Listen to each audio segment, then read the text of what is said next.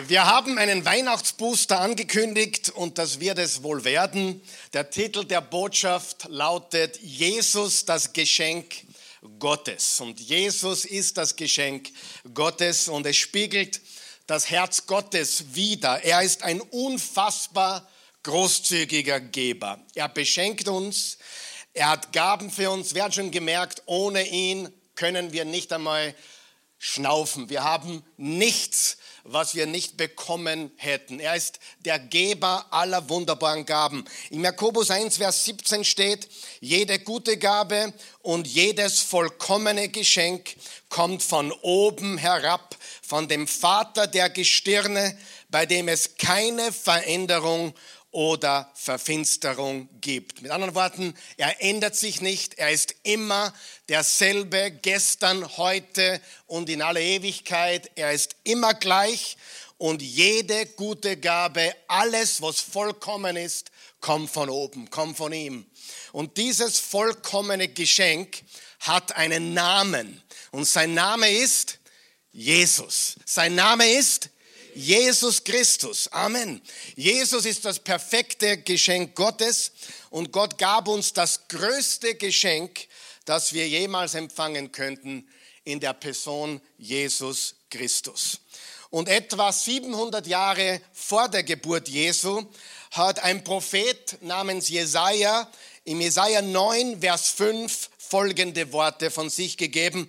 Er hat vorausgesagt, 700 Jahre vorher, denn ein Kind wird uns geboren, ein Sohn uns geschenkt werden, auf dessen Schulter die Herrschaft ruhen wird und sein Name lautet Wunderrat, Heldengott, ewig Vater und Friede Fürst. Wer ist dieser Friedefürst?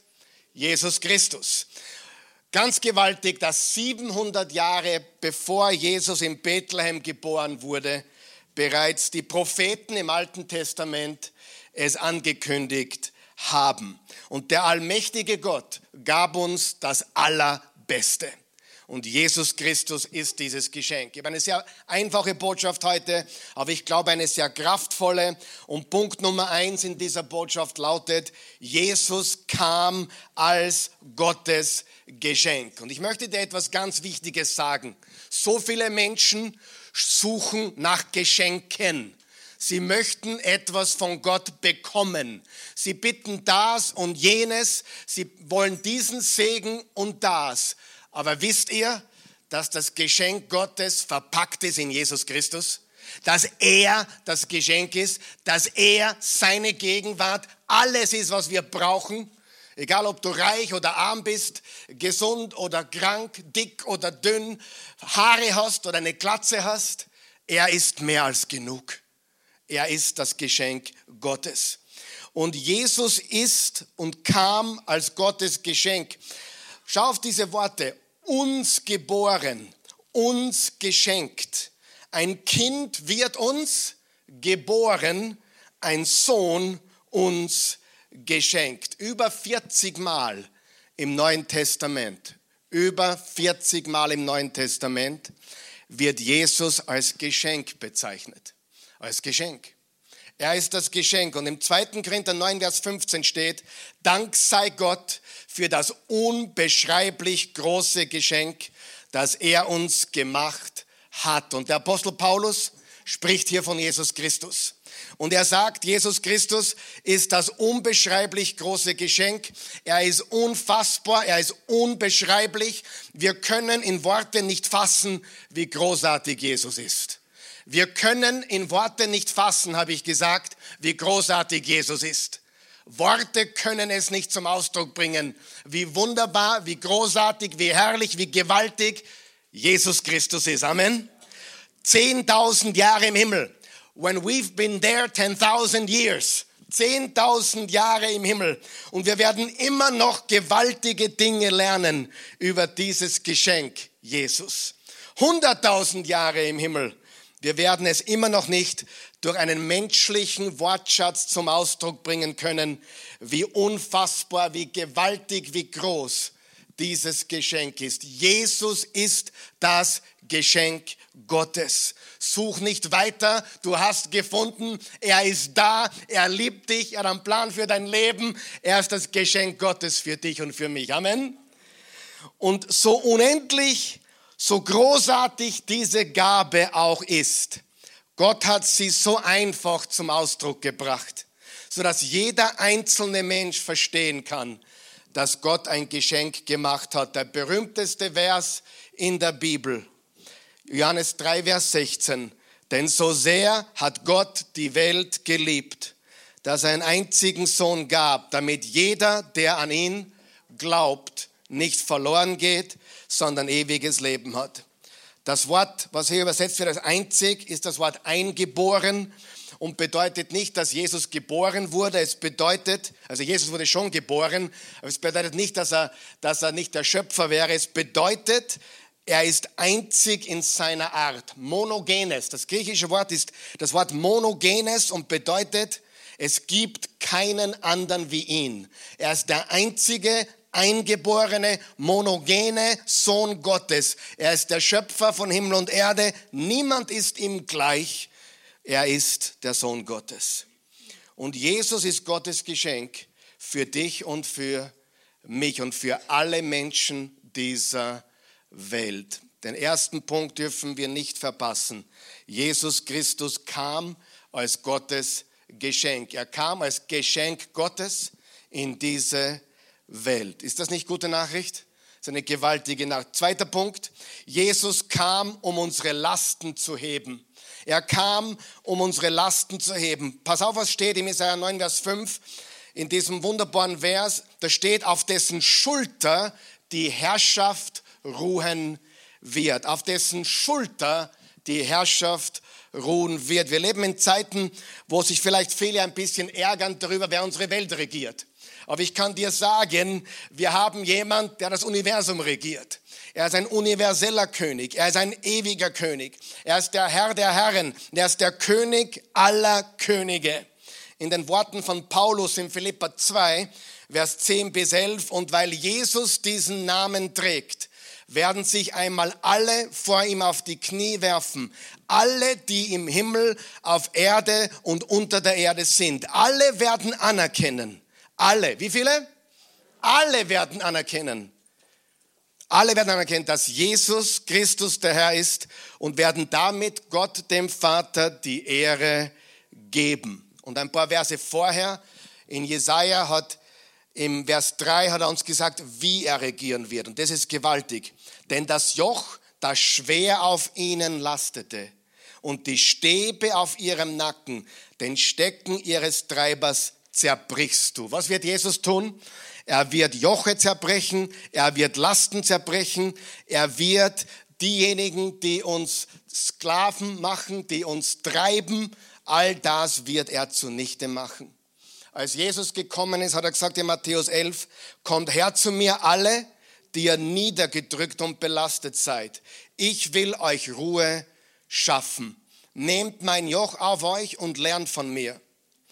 Denn ich bin sanftmütig und von Herzen demütig, so werdet ihr Ruhe finden für eure Seelen.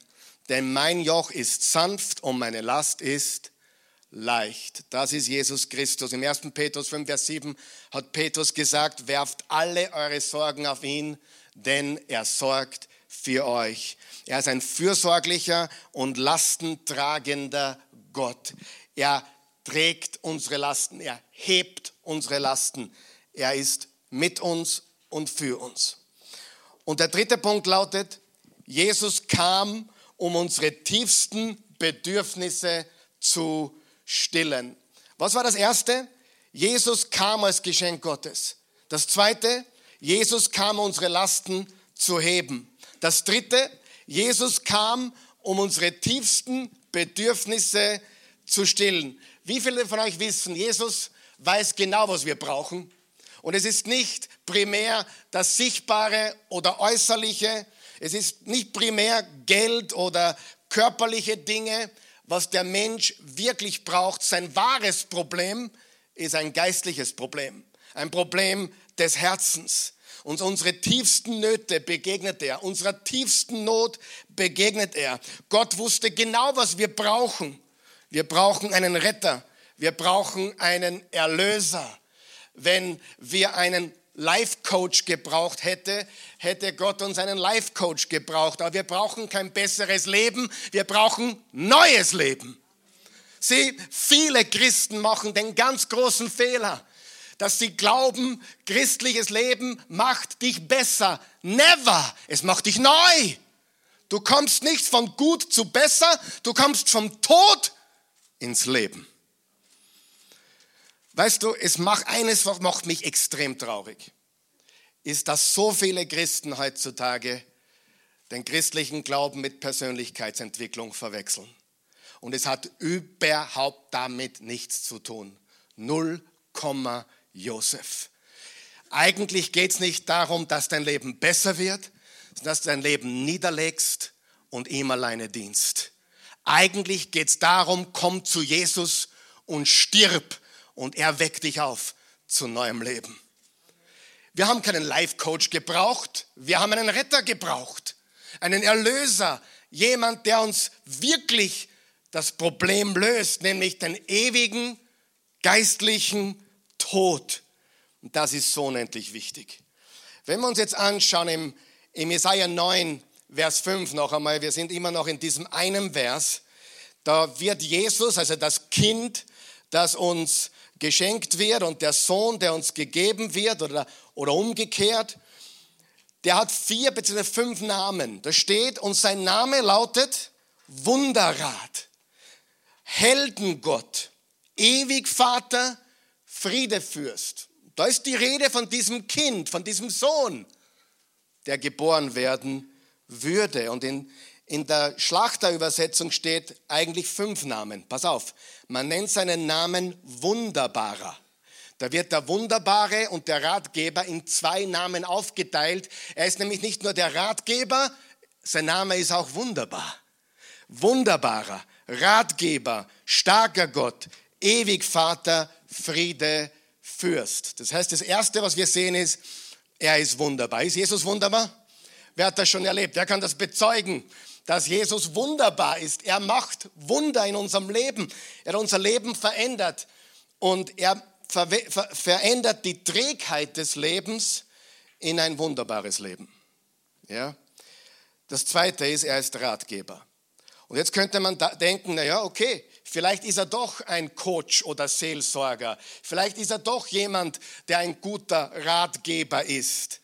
Das ist hier gar nicht gemeint, liebe Freunde, sondern viel, viel mehr. Was hier wirklich gemeint ist, ist, er ist die Quelle der Weisheit selbst. Er ist die Quelle der Weisheit selbst. Er ist nicht jemand, der guten Rat gibt, er ist der Rat. Er ist die Weisheit. Er ist die Wahrheit. Er spricht nicht Wahrheit, er ist die Wahrheit. Er zeigt nicht den Weg, er ist der Weg. Er zeigt nicht, wo es zum Leben geht, er ist das Leben. Ich bin, der ich bin, hat er gesagt. Er ist die Quelle der Weisheit selbst. Johannes hat so gesagt, er, das Wort, wurde Mensch. Wer wurde Mensch? Das Wort. Wie viele von euch wissen, was das Wort für Wort ist im griechischen Urtext? Das Wort ist Logos. Schon mal gehört? Logos.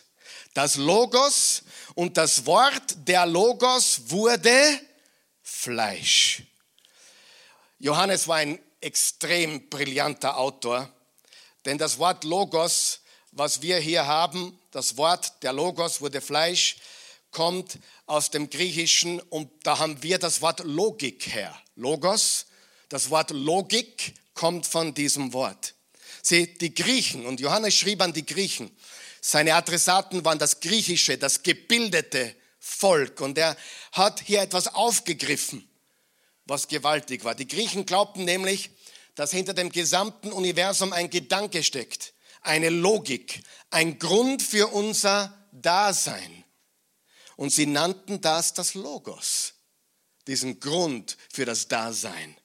Und Johannes greift diesen Gedanken auf und sagt, dass Jesus dieses Geschenk Gottes ist die personifizierte Weisheit, viel mehr als ein Life Coach, viel mehr als ein Ratgeber, viel mehr als jemand, der dir Tipps und Tricks gibt, sondern er ist die Quelle der Weisheit selbst. Er ist nicht nur derjenige, der dem Leben einen Sinn gibt, er ist der Sinn des Lebens in jeder Hinsicht. Sieh, das Christentum gibt dir keinen Sinn fürs Leben, es ist der Sinn des Lebens. Sieh, der Sinn des Lebens ist nicht, dass Gott dich beschenkt. Er selbst ist der Sinn des Lebens. Er selbst ist alles, was wir brauchen. Er hat zu Abraham gesagt, ich bin dein Schild und ich bin dein großer Lohn. Er ist die Vernunft. Wer wünscht sich mehr Vernunft in dieser Welt? Jesus ist die Vernunft. Er ist die Logik. Er ist die Logik, die fehlt auch hinten und vorne. Er ist der Urheber der Wissenschaft. Ich liebe diese Wissenschaftsdebatten immer und greife mal auf die Birne. Der größte und wichtigste und der Urheber aller Wissenschaft ist Jesus Christus selbst. Da kommt alle Vernunft und alle Logik und alle Weisheit in einem Namen zusammen. Unser Name ist Jesus. Woher haben wir den Gedanken, dass Wissenschaft und Glaube sich ausschließen? Gar nicht. Nie und nimmer. Der allmächtige Gott ist der beste, größte Wissenschaftler aller Zeiten. Und alles, was wir je gefunden haben, alles, was je ausgegraben wurde, alles, was je entdeckt wurde, deutet darauf hin, dass es ein Logos gibt, einen Urheber. Und sein Name ist Jesus. Er ist dieser Grund für deine Existenz. Er ist die Logik, die Vernunft. Und getrennt von ihm wirst du nie verstehen, warum du da bist. Niemals. Du wirst nie verstehen, warum es im Leben wirklich geht. Er ist die Logik hinter dem Leben selbst. Er ist das, Logi, das Logos, der Logos. Er ist der wunderbare Ratgeber. Er ist, wo alles herkommt. Er ist die Quelle der Weisheit selbst. Er ist wunderbar und er ist Ratgeber. Halleluja. Seid ihr noch wach? Das ist unendlich wichtig. Wir reden von Jesus Christus, dem allmächtigen Gott, dem Schöpfer von Himmel und Erde. Im Anfang war das Wort und das Wort war bei Gott und Gott war das Wort. Dasselbe war am Anfang bei Gott. Ohne das Wort wurde nichts. Und alles, was geschaffen ist, wurde durch ihn. Und in ihm war das Leben. Das Leben war das Licht der Menschen. Und das Wort ist Fleisch geworden, hat unter uns gewonnen. Wir sahen seine Herrlichkeit. Die Herrlichkeit ist eine von Voller Gnade und Wahrheit. Das Wort Gottes, das Log der Logos. Er ist wunderbar, er ist Ratgeber und er ist Heldengott. Wer wünscht sich einen Hero im Leben? Look no further. Schau nicht weiter. Wenn du jemals einen Hero gesehen hast, dann weißt du, es gibt keinen einzigen Mann auf dieser Welt, der einer ist. Wir denken, wir sind's, aber in Wahrheit gibt es nur einen. Sein Name ist Jesus Christus. Ein absoluter Hero. Sie, Hero hat nichts damit zu tun, wie du dich abbilden oder ablichten lässt. Es hat nichts damit zu tun, wie du aussiehst oder sonst was. Der wahre Held legte sein Leben für uns nieder. Er war völlig frei von jedem Egoismus. Er legte sein Leben nieder. Der Heldengott oder starker Gott, er ist der Champion. Er ist der Champion aller Champions, er ist der Hero, er ist der Überwinder, er ist derjenige, der dir zur Hilfe kommt, er ist unbesiegbar, er ist unüberwindbar, er ist und bleibt unbesiegt und er hat keinem, er hat keinen Gegner. Wir denken oft, Satan sei sein Gegner. In Wahrheit ist der Vergleich nicht zulässig. Der Vergleich ist lächerlich. Er hat keinen Gegner. Weißt du, im zweiten Psalm steht, der Herr sitzt im Himmel und lacht. Da steht im zweiten Psalm folgendes, und die Könige und die Herrscher der Erden lehnen sich auf gegen den Allmächtigen, und der, der im Himmel sitzt, lacht. Er lacht. Er lacht uns nicht aus, aber er lacht voller Zuversicht. Für die, die immer noch glauben, wir sind in so einem Art Wettkampf, was gewinnt jetzt, die Finsternis oder das Licht, darf ich dir einmal wirklich helfen? Er hat schon gewonnen. Warum leben wir furchtlos? Weil es da draußen so super ausschaut? Nein. Warum leben wir furchtlos? Weil wir hoffen, Jesus quinkt Knopf vielleicht? Nein, nein, er hat schon 100% gewonnen. Wir brauchen nur noch warten und treu sein. Lies die Offenbarung durch, immer wieder und immer wieder steht, jetzt ist Treue angesagt. Treue wem? Dem Lamm, Jesus. Und wenn wir ihm treu sind, dann haben wir nichts zu befürchten. Denn der Sieg ist bereits gewonnen.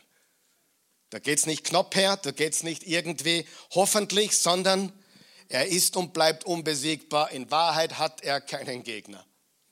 Er ist einzigartig. Er ist wunderbar. Er ist Ratgeber, er ist Weisheit, er ist Heldengott.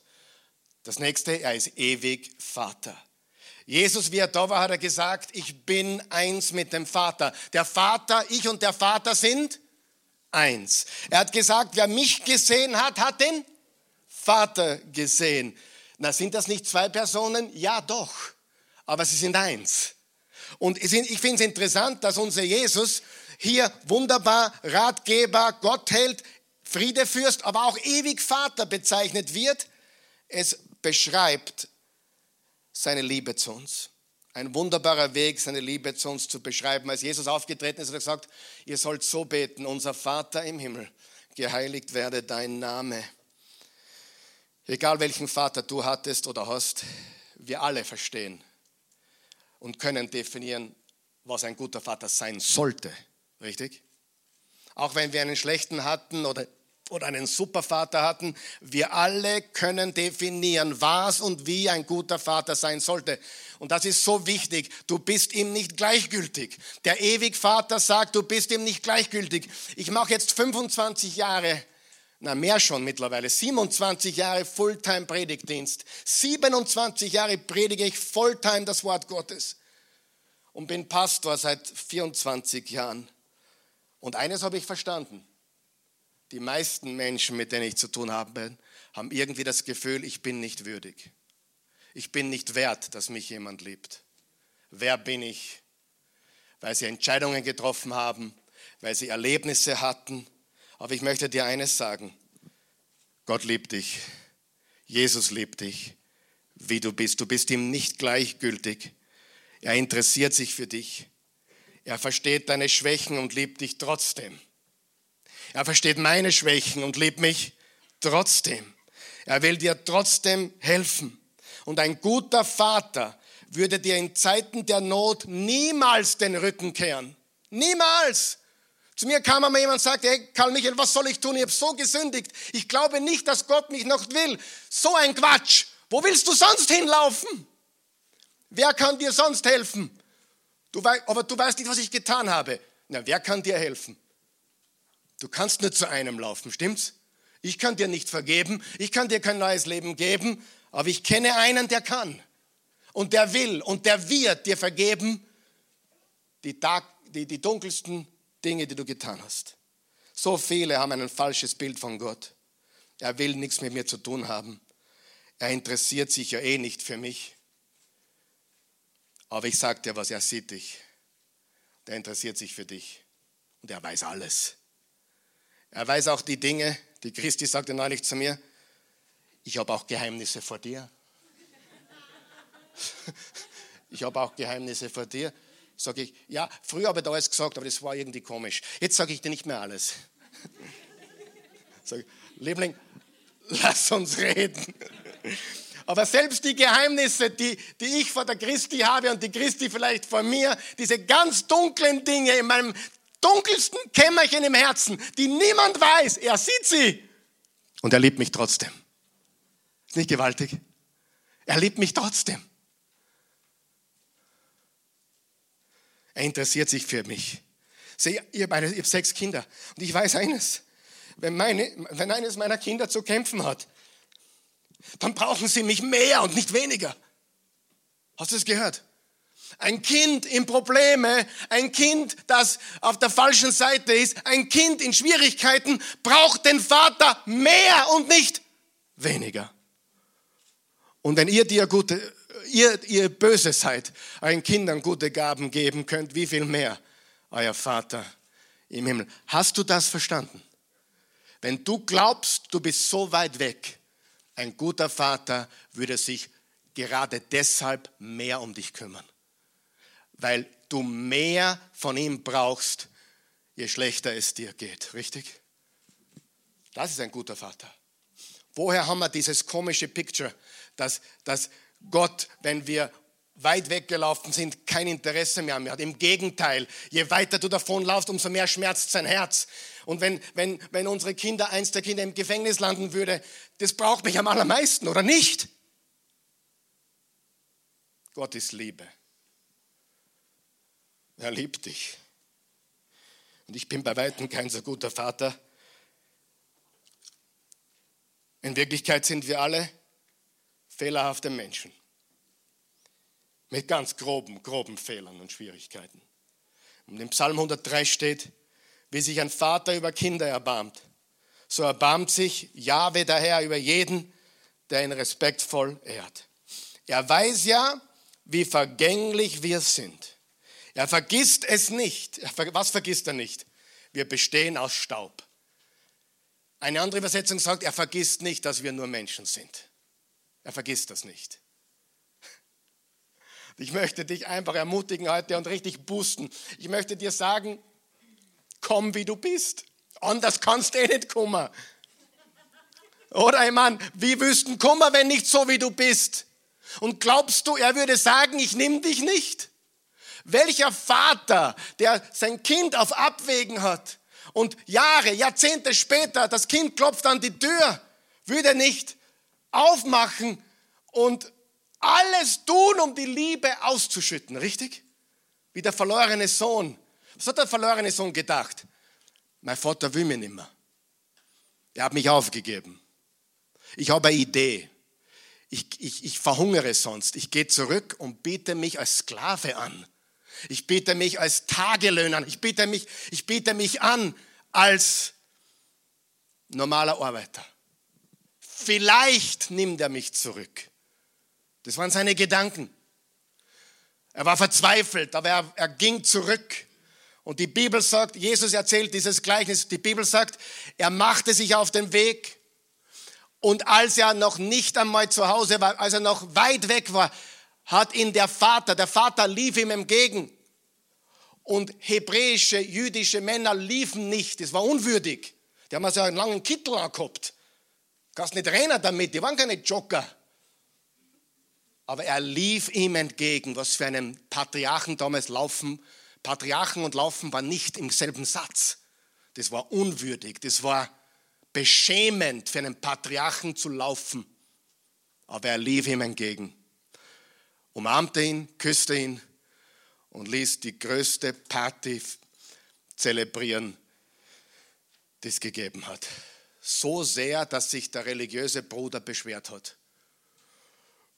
Weißt du nicht, wo der war? Der war bei den Huren und bei den Schweindallen. Und der, ist noch, der stinkt nur, der ist dreckig. Was macht er hier im Hause des Herrn? Und der Vater hat gesagt, du, du hast alles von mir bekommen. Freuen wir uns gemeinsam über den Sohn. Er war tot und er lebt. Halleluja. Das ist der Vater. Er weiß, wie verkabelt, er weiß, wie aufgestellt wir sind. Und er lebt uns trotzdem. Er weiß, wie, wie konfus wir sind. Er weiß, wie verwirrt wir sind.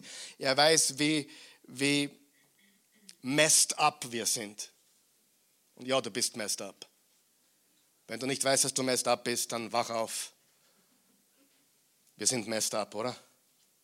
Wir brauchen Jesus. Also wir haben den wunderbaren, wir haben den Ratgeber, wir haben den Gotthelden, wir haben den ewigen Vater und wir haben schließlich den Friedefürst. Der Fürst des Shalom. Und wenn wir an Friede denken, machen wir den nächsten Fehler. Wir in der westlichen Welt glauben, Friede ist die Abwesenheit von Konflikt. Ein Hebräer, im, im Hebräischen war das ganz anders. Shalom, der Begriff Shalom bedeutet viel mehr. Es bedeutet nicht die Abwesenheit von Konflikt, sondern die die Gegenwart, die Anwesenheit von Blühen. Blühen an Geist, Seele und Leib. Ein Blühen. Auch in den Finanzen, ganzheitliches Blühen ist bezeichnet mit Shalom. Ganzheitlich. Gott ist ein ganzheitlicher Gott. Deswegen kannst du nie mit einer einseitigen Maßnahme das Problem lösen. Alles ein anderes Thema. Gott ist am ganzen Menschen interessiert. Und das ist der Geist, die Seele und der Körper. Und das ist sein Wille. Der Friede Gottes verändert alles. Er bringt Freiheit. Und im 2. Korinther 5, Vers 17 steht, wenn jemand in Christus ist, so ist er eine neue Schöpfung. Das Alte ist vergangen, siehe, Neues ist geworden. Alles wird neu. Dein Denken, dein Handeln, dein Leben und vor allem deine Prioritäten. Was wichtig ist, ändert sich. Eine Transformation. Ich bin sicher, da sind Hunderte hier oder auch zu Hause, die das bestätigen können, was Jesus für sie getan hat. Die könnten bestätigen, was er gemacht hat.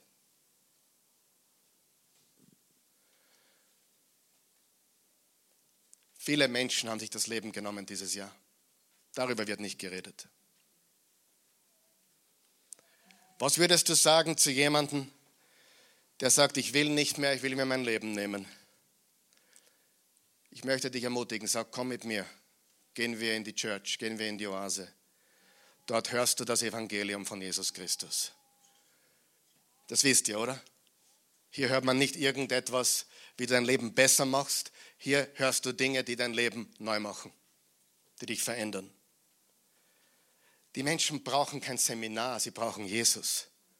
Die Menschen brauchen kein Selbsthilfebuch, sie brauchen das Evangelium, die gute Nachricht von Christus.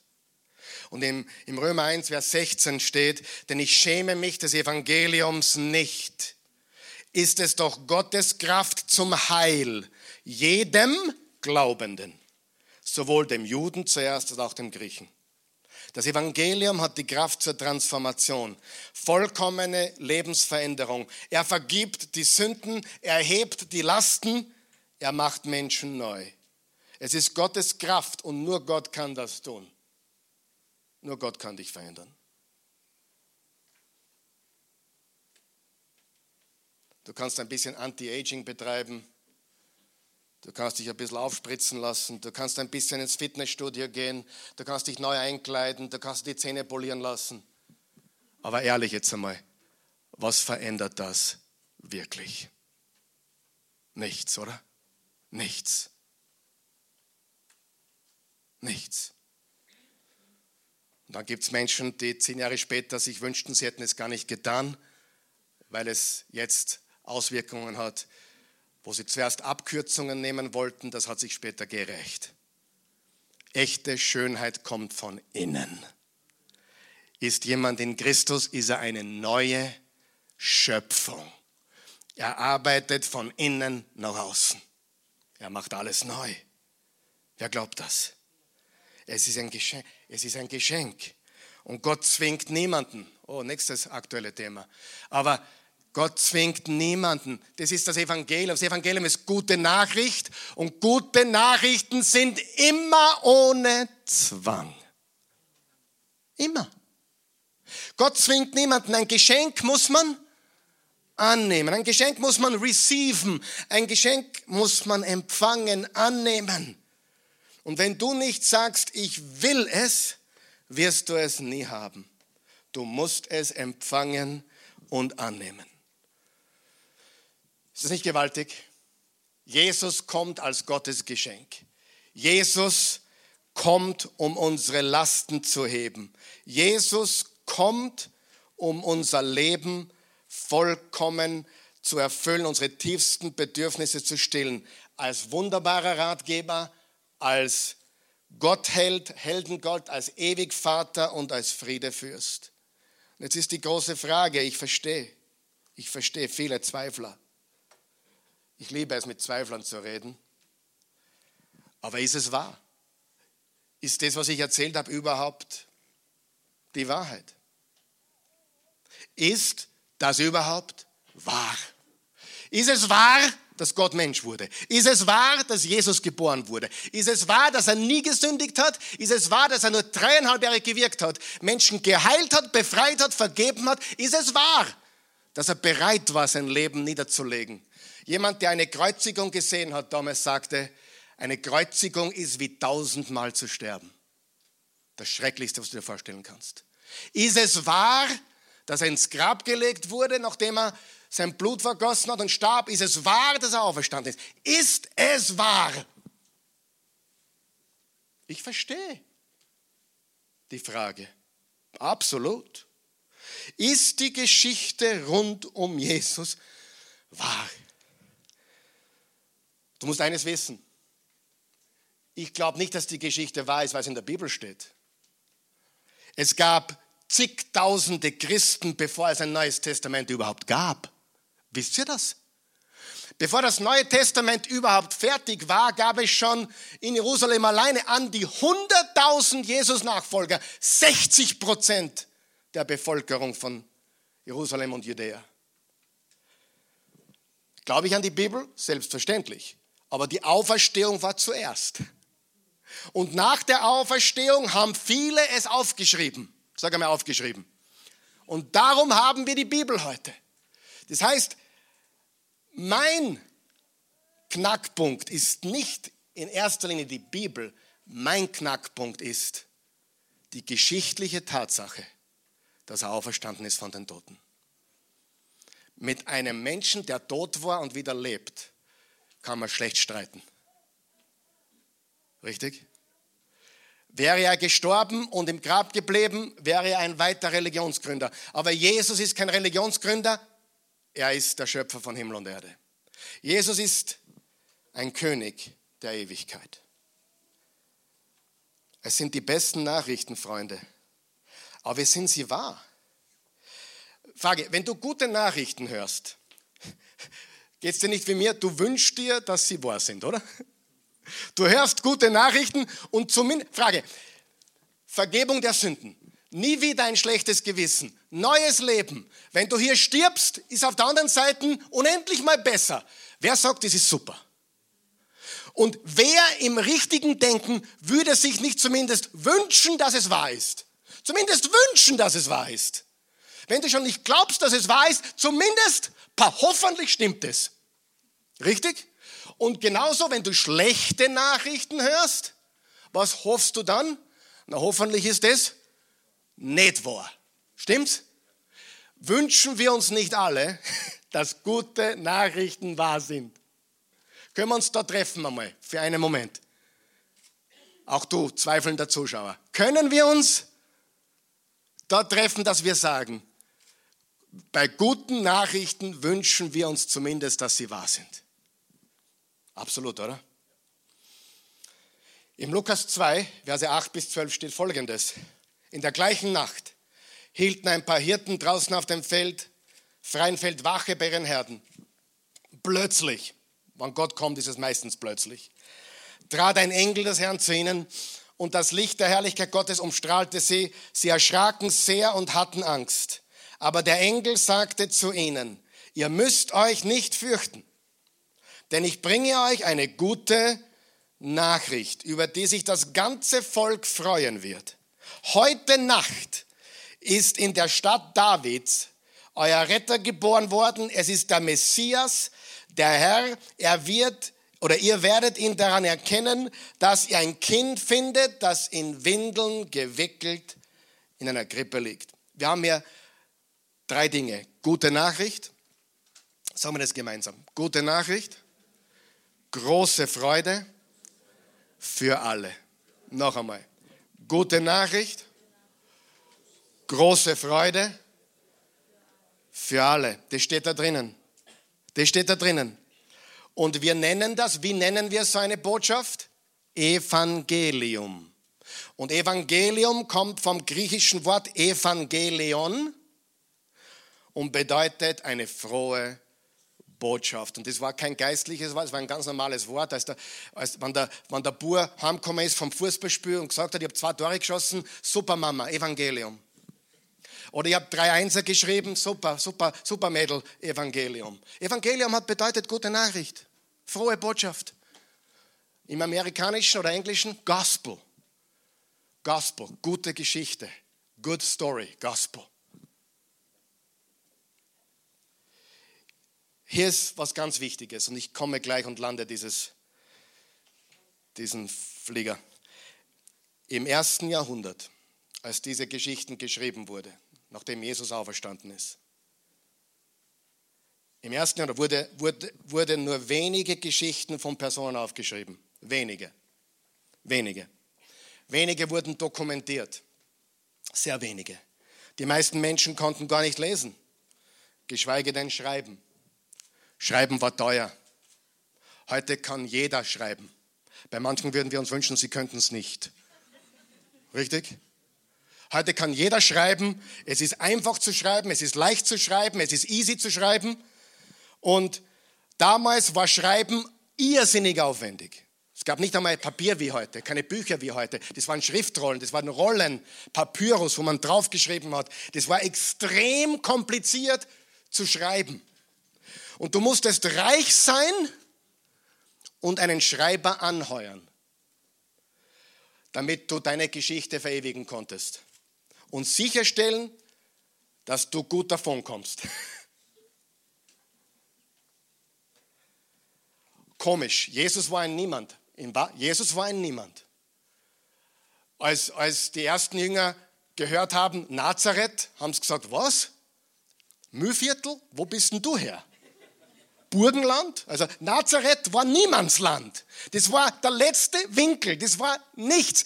Die haben sich lustig gemacht. Was, du bist aus Nazareth? Geht's noch? Es war nicht schickimicki, Nazareth. Ja, Provinz. In, in Wahrheit war Jesus, äh, rein menschlich gesehen, war er niemand. Er war ein Handwerker. Er war Josefs Sohn und es waren keine reichen Leute. Im Gegenteil.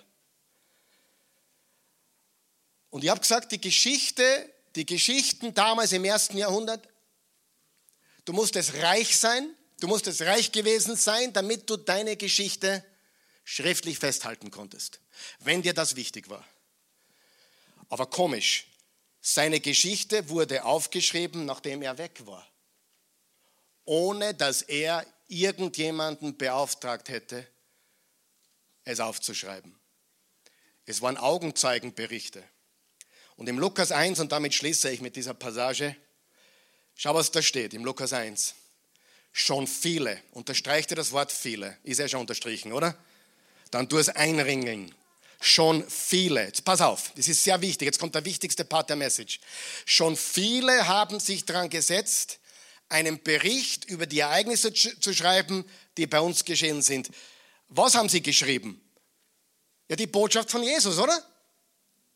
Lesen wir es noch einmal. Schon viele haben sich daran gesetzt, einen Bericht über die Ereignisse zu schreiben, die bei uns geschehen sind und die wir von denen erfahren haben, die von Anfang an als Augenzeugen, unterstreicht die Augenzeugen, dabei waren. Es waren 500 auf einmal sogar. Und dann den Auftrag erhielten, die Botschaft weiterzusagen. Nun habe ich mich dazu entschlossen. Nun habe ich mich, Lukas, der Doktor, Dr. Lukas, ein gescheiter, gebildeter, griechischer Mediziner, allem von Anfang an sorgfältig nachzugehen und es für dich, verehrter Theophilus, Theophilus ist der Freund Gottes. Wer würde auch gerne Theophilus heißen? Kann nichts dafür, dass du hast, wie du hast. Theophilus ist der Freund Gottes. Der Reihe nach aufzuschreiben, unterstreicht er aufzuschreiben. So kannst du dich der Zuverlässigkeit der Dinge überzeugen, in denen du unterwiesen worden bist. Noch einmal, es war fast unmöglich für einen Menschen, seine Geschichte aufzuschreiben. Es war so teuer, es war so schwierig zu schreiben. Aber was sagt Lukas im Vers 1 noch einmal? Wie beginnt das Lukas-Evangelium? Was sind die ersten beiden Worte vom Lukas-Evangelium? Schon viele. Wie viele? Viele. Frage, wie viel ist viele? Das kommt drauf an. Sechs Kinder ist viele. Meiner Meinung? Sechs, kind, äh, sechs Kinder ist viele, sechs Leute im Gottesdienst ist wenig. Verstanden? Was ist viele? Er sagt, viele haben geschrieben. Und jetzt schreibe ich auch noch. Weißt du, das bedeutet? Nicht nur Matthäus, nicht nur Markus, nicht nur Lukas, nicht nur Johannes. Viele haben geschrieben. Nicht nur Bücher, die wir heute in der Bibel finden. Viele haben geschrieben von der Geschichte Jesu. Viele. Sind vier Evangelium viele? Nicht wirklich, oder? Wenn ich sagen würde, viele reden von dir, sind vier viele? Sind 40 viele? Sind 100 viele? Was ist viele? Ein Haar auf dem Kopf ist wenig, in der Suppe ist ein Haar viel. Viele ist relativ. Aber hast du verstanden, was hier steht?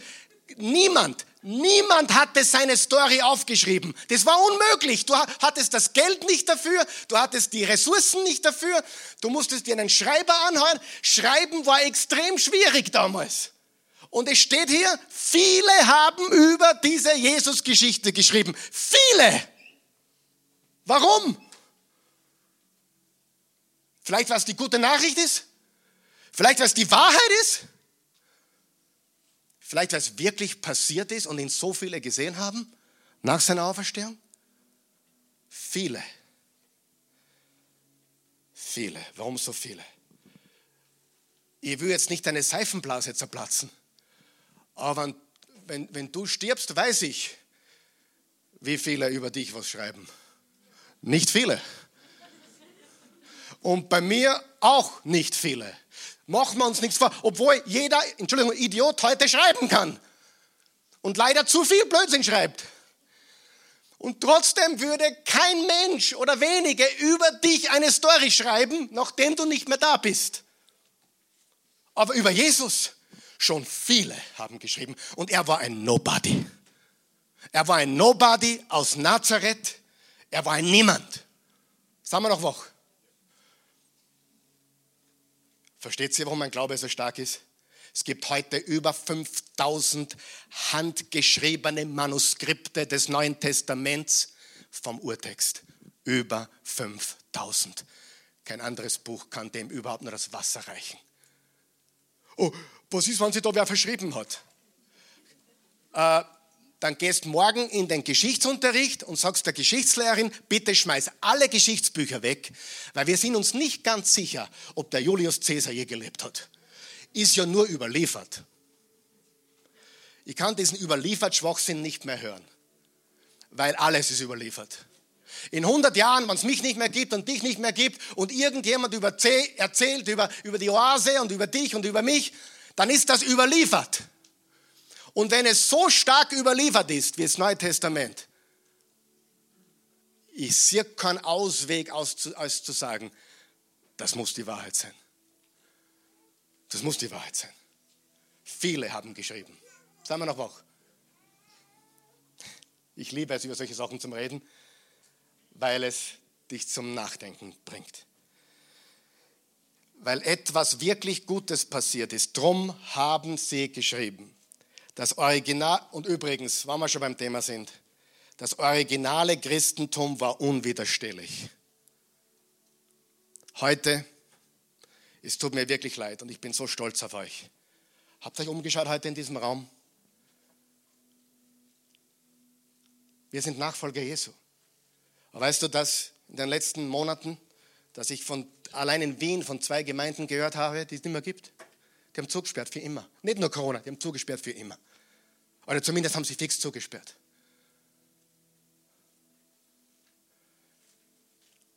Das, Original, das originale Christentum ist unwiderstehlich. Und darf ich noch anmerken, vielleicht ein bisschen anders wie das Christentum vieler heute. Da ging es nicht darum, kannst du mich blessen?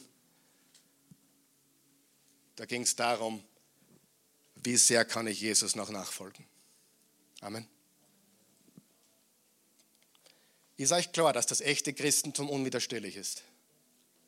Unwiderstehlich. Und vielleicht schaust du zu und denkst, naja, ich bin vom Glauben weggelaufen. Meine Eltern waren Christen, aber da habe ich nur Gesetz gehört. Ist nicht das originale Christentum. Amen wenn du heute als jemand, der zurückschaut auf sein Leben, sagst, vielleicht glaube ich nicht mehr, könnte es sein, muss nicht sein, könnte es sein, dass du sagst, das war vielleicht nicht das originale Christentum. Wie gut ist Jesus? So gut. Und so wahr. Und viele haben es geschrieben. Und interessanterweise nicht nur nach seiner Auferstehung, sondern prophetisch, bevor er gekommen ist, haben sie geschrieben. Und Jesus ist das Geschenk Gottes und er ist die absolute Wahrheit. Aber es ist ein Geschenk, was man annehmen muss, empfangen muss, receiven muss.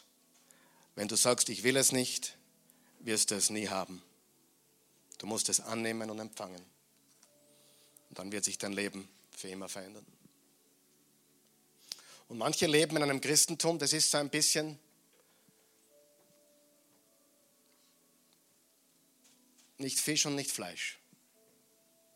Und Jesus sagt, folge mir nach. Folge mir nach. Ist eine gute Nachricht, große Freude für alle. Amen. Stehen wir auf.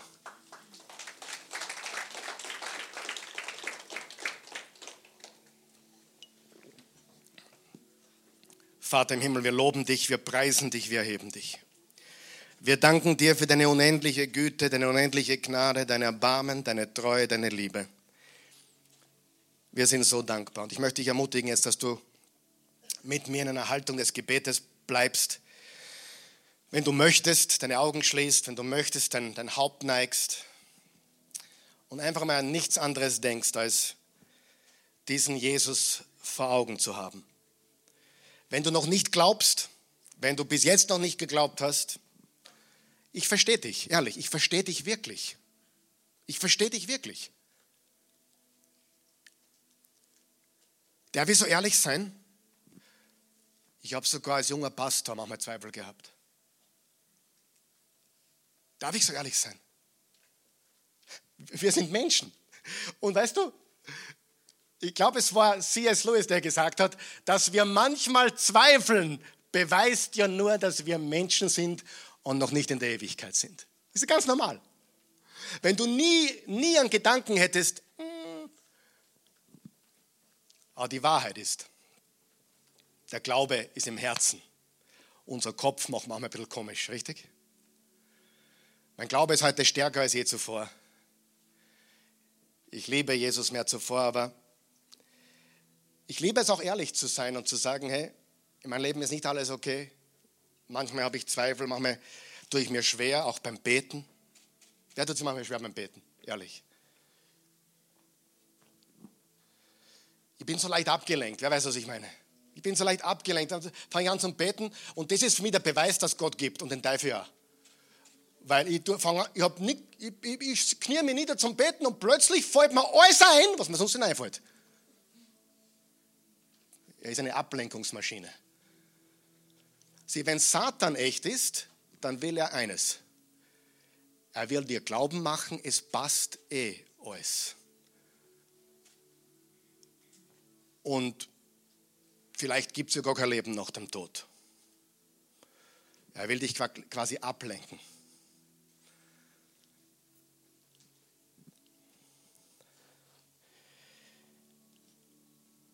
Aber ich verstehe wirklich jeden, der, der kämpft.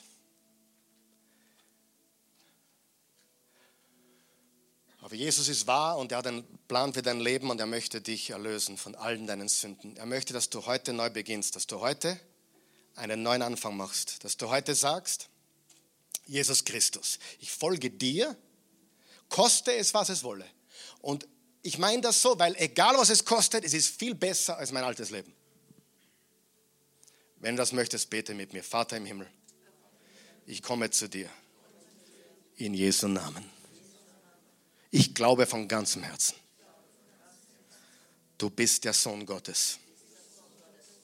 Du wurdest Mensch. Du bist wunderbar. Du bist der, die Weisheit.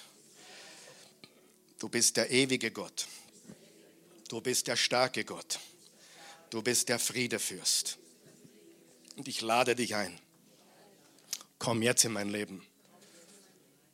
Ich übergebe dir mein Leben. Ich empfange deins. Ich gehöre dir.